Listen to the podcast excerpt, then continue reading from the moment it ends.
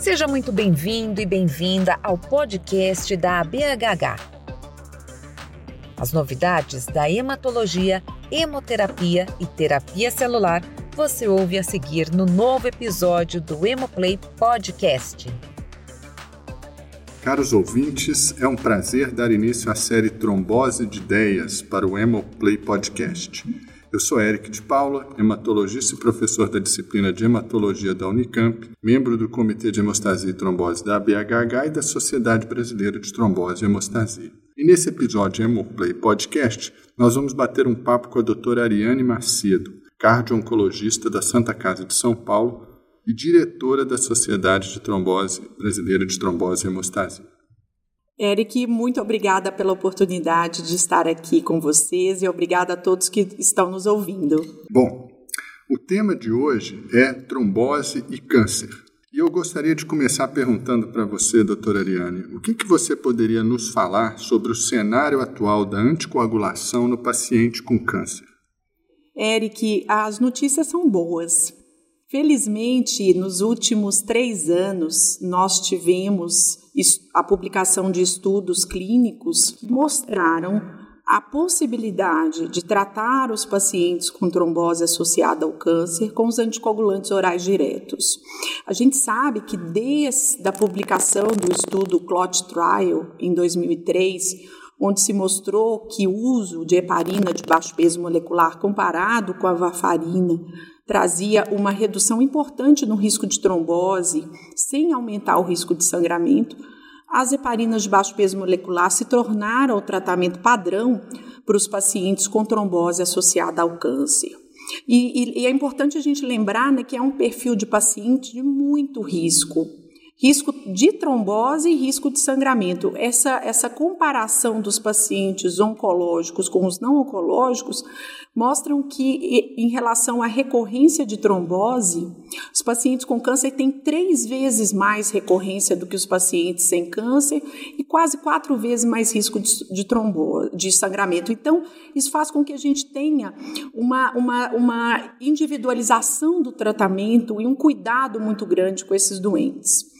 Com o advento da, dos, da publicação dos estudos e a vinda dos anticoagulantes orais diretos, comparados com heparina de baixo peso molecular para esse cenário do câncer, abriu uma nova janela de tratamento, fazendo com que pacientes que antes tinham que ser tratados com varfarina, pela falta de acesso ao uso de heparina de baixo peso molecular, a gente sabe, né?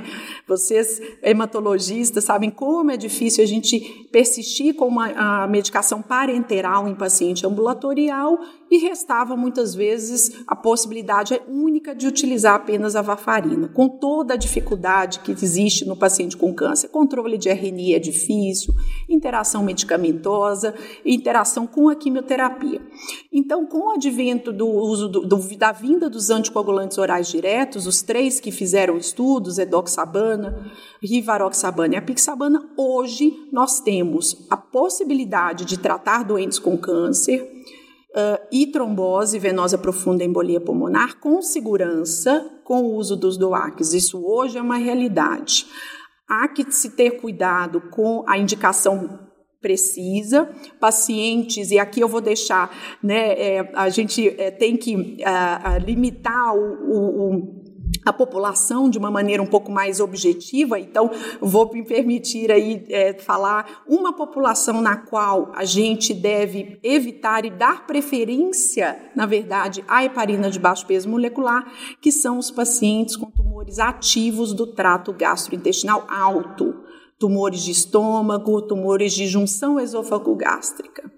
Nesses pacientes, o uso dos anticoagulantes orais diretos implica em um aumento no risco de sangramento de via digestiva. Portanto, nesse cenário, uh, o uso das heparinas de baixo peso molecular é mais indicado. Mas, como sua pergunta foi ampla em relação ao cenário, eu digo que hoje, para nós, especialistas em trombose e câncer, é, um, facilitou muito, facilitou muito as possibilidades e o conforto para os pacientes também, visto que a medicação parenteral traz um desconforto uh, que, às vezes, num tratamento de, que é hoje preconizado de no mínimo seis meses, dificultava muito a aderência. Perfeito, muito obrigado, doutora Eliane. E essa menção a esse grupo de pacientes de alto risco, é muito importante e, de fato, a, a nossa vida ficou muito mais fácil nos últimos anos porque é muito difícil manejar a, esses pacientes com a varfarina e a questão do acesso. De fato, a heparina é muito complexa.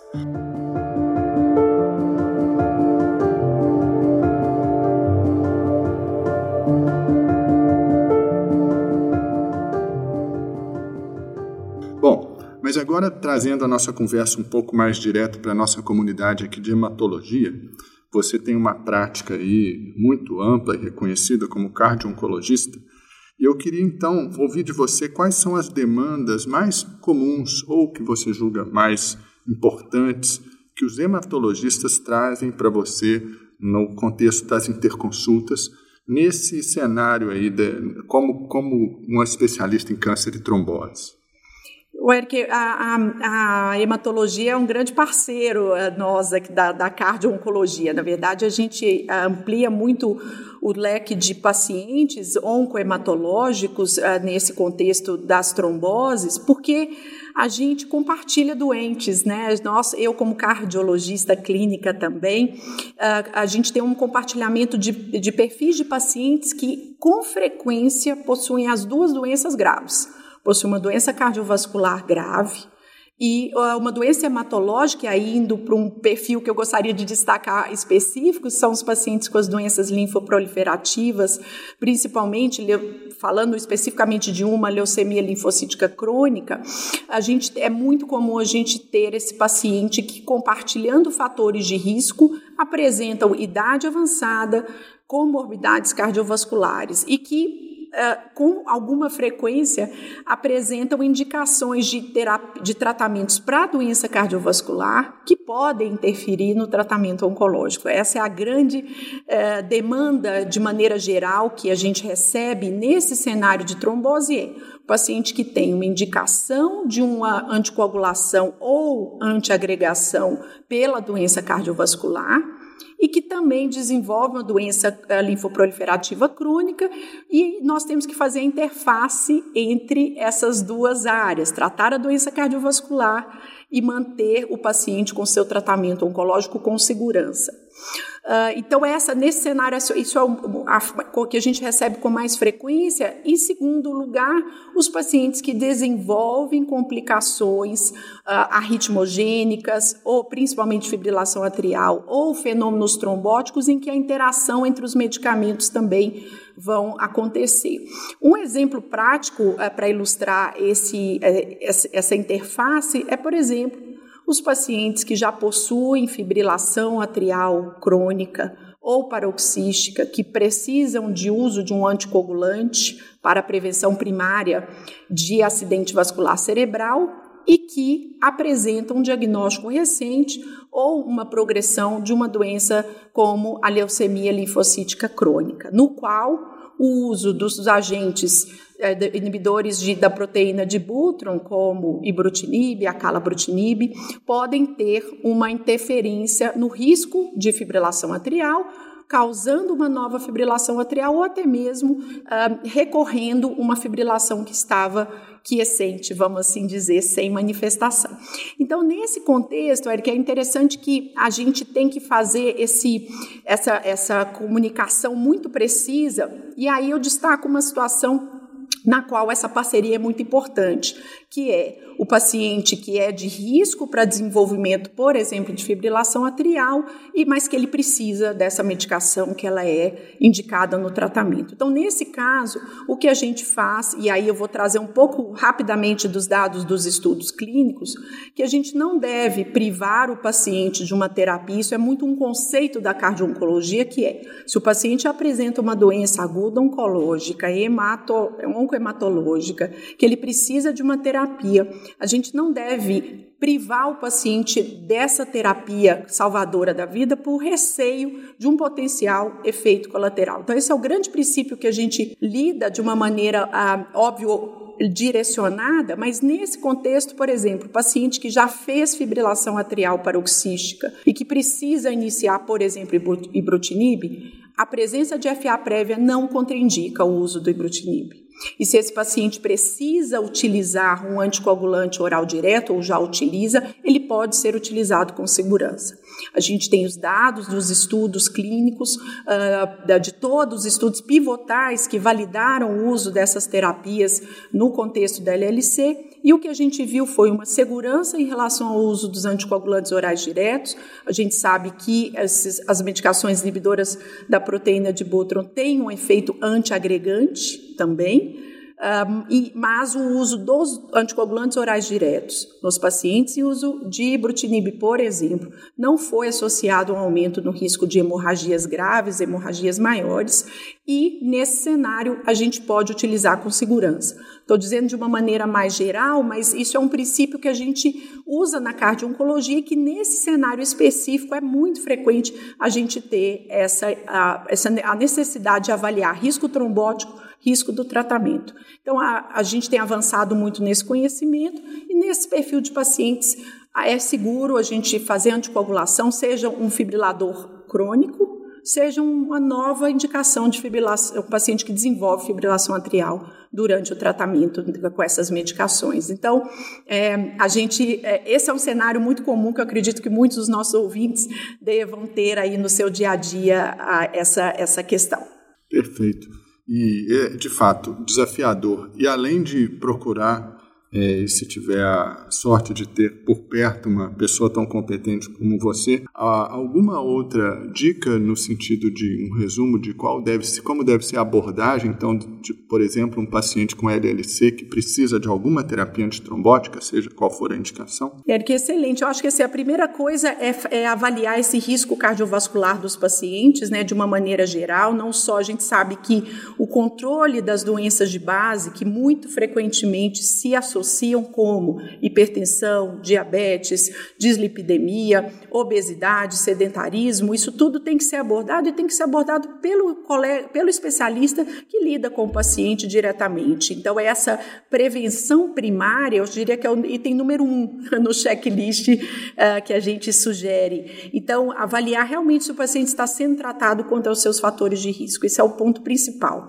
porque isso vai implicar em uma melhora na, na evolução do paciente, seja da doença oncológica e principalmente da doença cardiovascular. O segundo ponto é avaliar, dentro daquele contexto de tratamento, quais são as possibilidades de uh, terapia antitrombótica falando não só da terapia anticoagulante, mas a gente não pode deixar de lembrar que tem os existem os antiagregantes plaquetários e que nesse contexto de um paciente que necessita usar uma terapia que tem um efeito antiagregante plaquetário per si, como ibrutinib, e que também tem indicação de uma terapia antitrombótica para redução do risco de acidente vascular cerebral pela fibrilação atrial, tem uma certa tentação de se associar um antitrombótico um pouquinho menos efetivo, como, por exemplo, um ácido acetil salicílico. Importante ressaltar que essa, essa indicação nos pacientes que teriam indicação de anticoagulante oral, ela não deve ser estimulada, não deve ser feita, porque os, os estudos hoje já mostraram que os pacientes que têm fibrilação atrial e que têm indicação de anticoagulação, eles devem ser, utiliz, devem ser tratados com anticoagulantes orais, preferencialmente os anticoagulantes orais diretos. Então, a segunda, a segunda dica e sugestão seria isso, avaliar junto com o cardiologista a real indicação da anticoagulação e, se assim for, seguir juntos nessa avaliação. E, finalmente, o risco compartilhado, né, Eric? Eu acho que hoje a medicina nos permite ter um contato direto com o paciente, de explicar exatamente a sequência dos tratamentos que nós estamos fazendo, compartilhar e dividir muitas vezes as dúvidas que a gente tem. Hoje a gente trata doentes com, com uh, novos medicamentos que não tem, às vezes, nem dois anos de aprovação. Então, eu acho que compartilhar com ele, com a família, que o que a gente está fazendo é o melhor a ser feito, pelo nosso julgamento, a gente está fazendo o melhor por ele, mas que muito ainda vai ser descoberto. Então, eu acho que nesse sentido, numa área nova como é a cardio-oncologia, vamos dizer, a cardio-oncohematologia, dizendo especificamente aqui, e isso tem trazido para a gente uma segurança e um, uma parceria mesmo entre as especialidades e principalmente com o paciente e a família, que tem que fazer parte dessas decisões em todos os, todas as fases da, da doença do paciente. Muito bom. Doutora Eliane, eu quero lhe agradecer. É um, foi um prazer imenso termos você aqui. É, e aos queridos ouvintes, vamos nos despedindo e agradecendo a sua audiência. Continuem seguindo o canal Hemoplay e aguardem o próximo podcast. Muito obrigado. Obrigada a todos os ouvintes que ficaram conosco aqui. Tchau, tchau. É um prazer ter você ainda mais perto da BHH com acesso a muita informação sobre as especialidades e diversos temas pertinentes na voz de quem entende.